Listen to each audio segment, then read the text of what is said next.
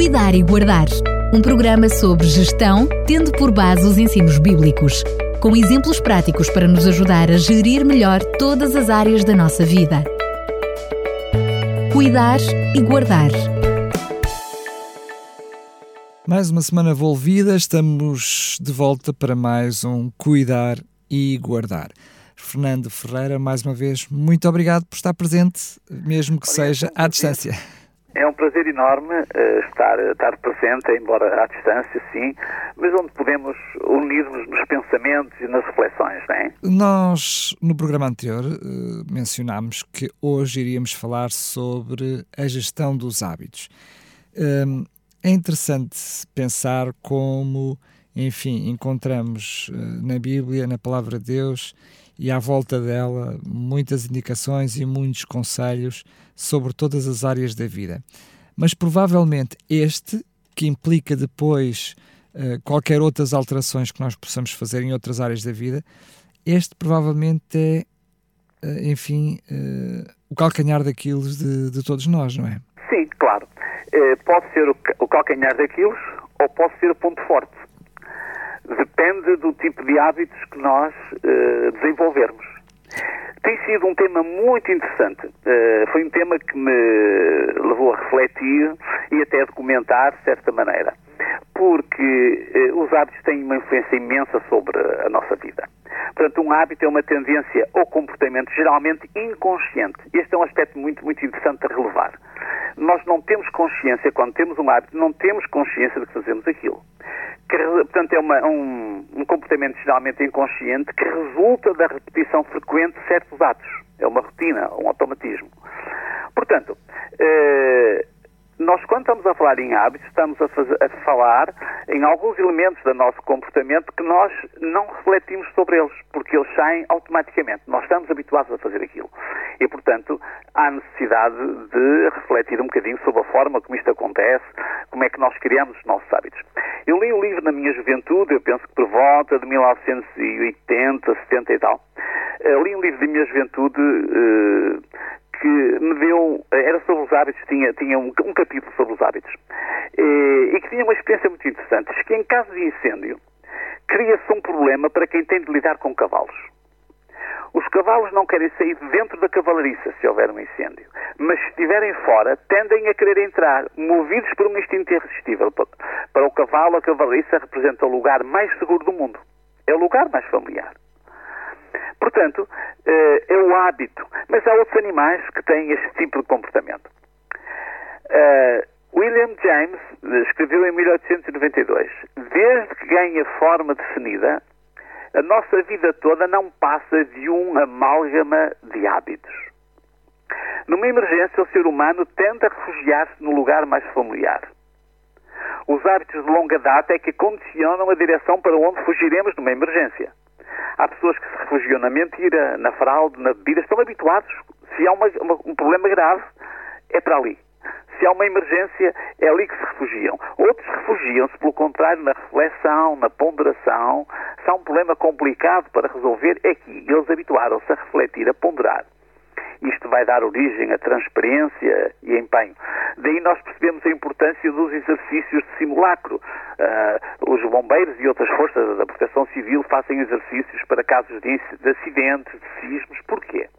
Porque em caso de um sismo, as pessoas vão fazer aquilo que estão habituadas e que estão preparadas para fazer. Portanto, nós temos que criar hábitos para reagir eh, numa circunstância inesperada, porque aí nós não temos tempo para pensar.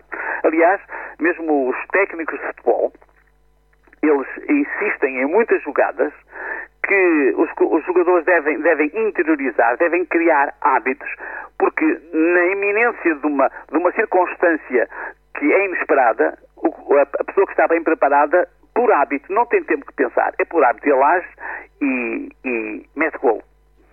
Portanto, em caso de emergência, tendemos a ser menos racionais e mais espontâneos. É importante perceber isto. Eu lembro-me de um episódio que aconteceu numa viagem de fim de curso. Eu estava em França. Tinha acabado de frequentar um curso intensivo de francês e estávamos numa visita de estudo. Éramos aconselhados a falar francês, como é lógico, e um colega moçambicano, ao sair de uma gruta, bateu com a cabeça numa rocha que era mais baixa.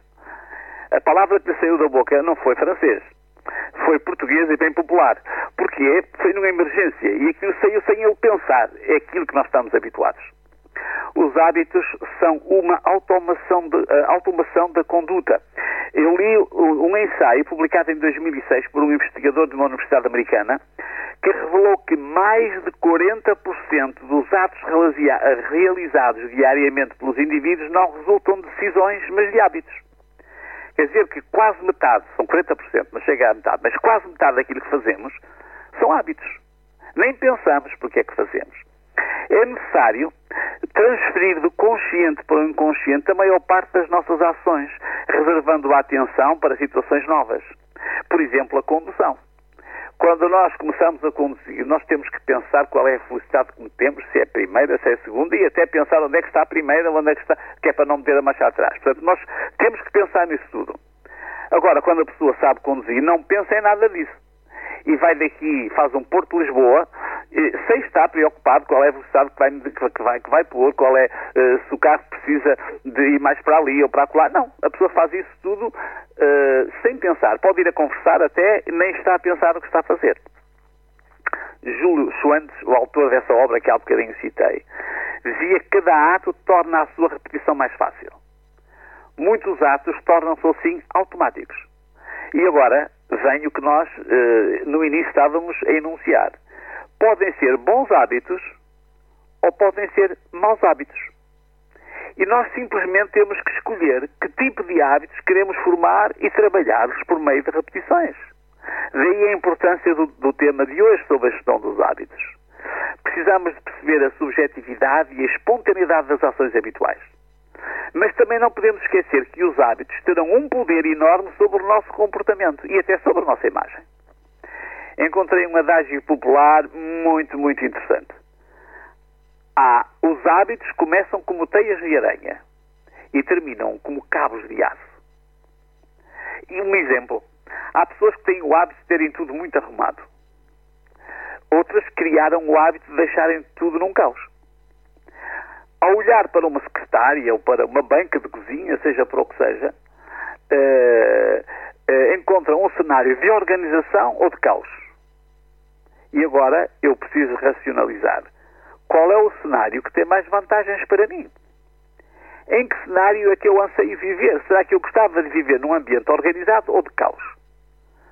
Se eu quero ter um ambiente organizado, preciso de começar a repetir certos procedimentos para ajudar a criar os hábitos uh, de organização. E passado pouco tempo aquilo é espontâneo, não é necessário pensar, as coisas saem organizadas.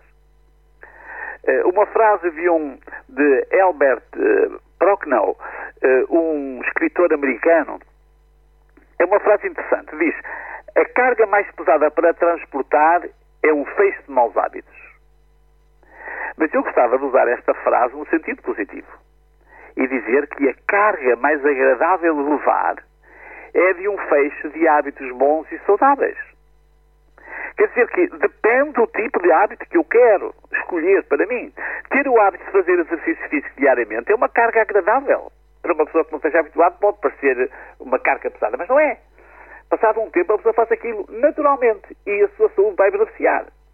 Ter o hábito de ficar enterrado no sofá horas a fio diante da televisão é uma carga pesada, parecendo que não. Porque vai pesar uh, na balança, vai-se montar na balança, vai-se montar noutros aspectos da vida, na saúde ter o hábito de petiscar a qualquer hora é uma carga pesada. Aí é a balança que acusa, é conta de casa, a conta da mercearia, porque a pessoa come a qualquer hora e a sua saúde está a ser prejudicada. Isto é uma carga pesada. Mas ter o hábito de fazer poucas refeições, mas usando alimentos saudáveis e com um elevado índice de saciedade, é uma carga agradável. Falávamos no programa anterior sobre a importância do pequeno almoço. É um hábito. Há pessoas que não têm o hábito, saem de casa não tomam pequeno almoço. É um hábito. Assim como há outro hábito que é sair, nunca sair de casa antes de fazer o pequeno almoço. Portanto, nós podemos fazer com que, as, com que o nosso feixe, o nosso fardo, digamos, de hábitos seja leve ou pesado, consoante são bons ou maus hábitos. Há dois princípios, segundo os técnicos, para a formação de hábitos. Isto é importante para que nós possamos. Então, como é que eu vou formar hábitos? Primeiro, eu disse que é necessário ansiar. E a palavra ansiar quer dizer desejar veementemente, querer algo com muita força.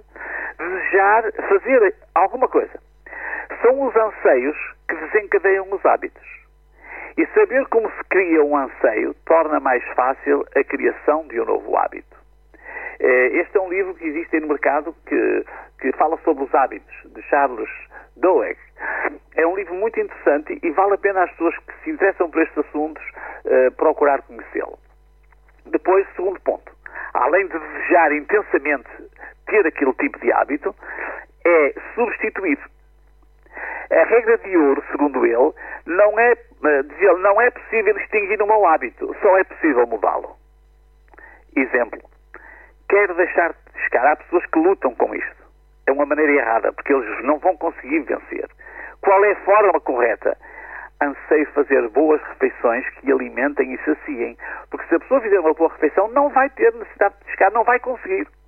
Portanto, eh, os hábitos, que tipo de hábito eu quero? Não lute contra os maus hábitos. Procure substituí-los por hábitos positivos.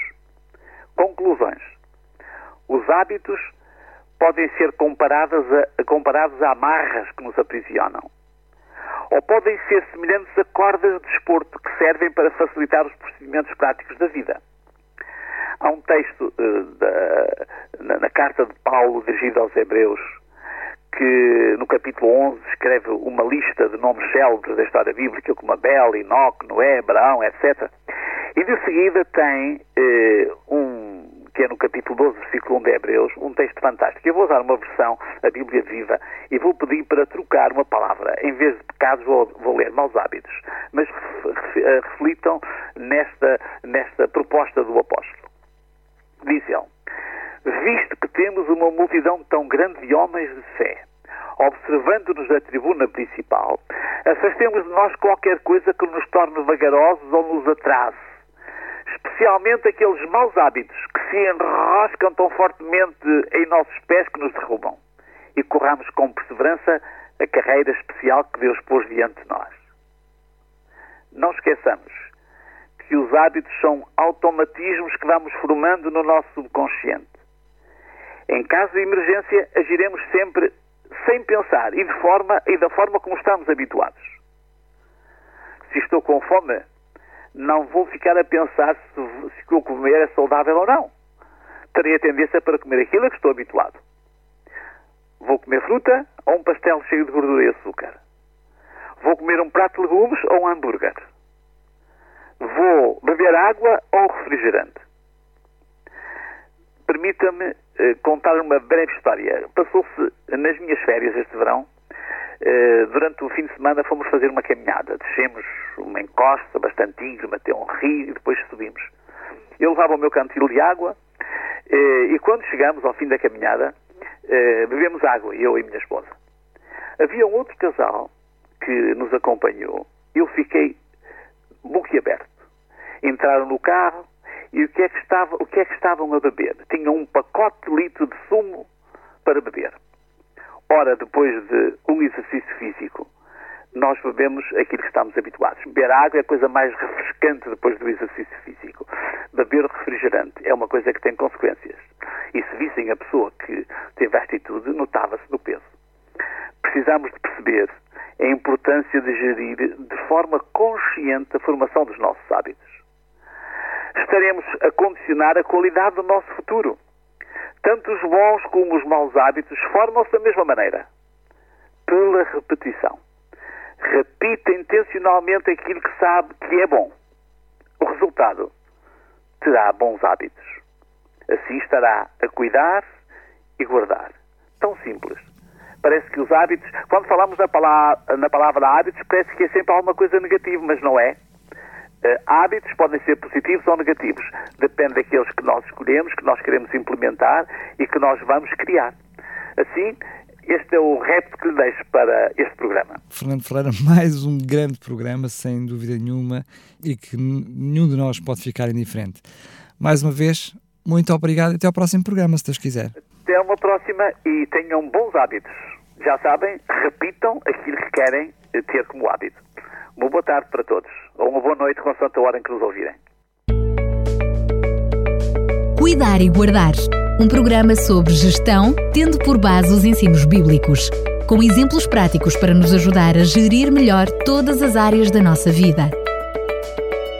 Cuidar e guardar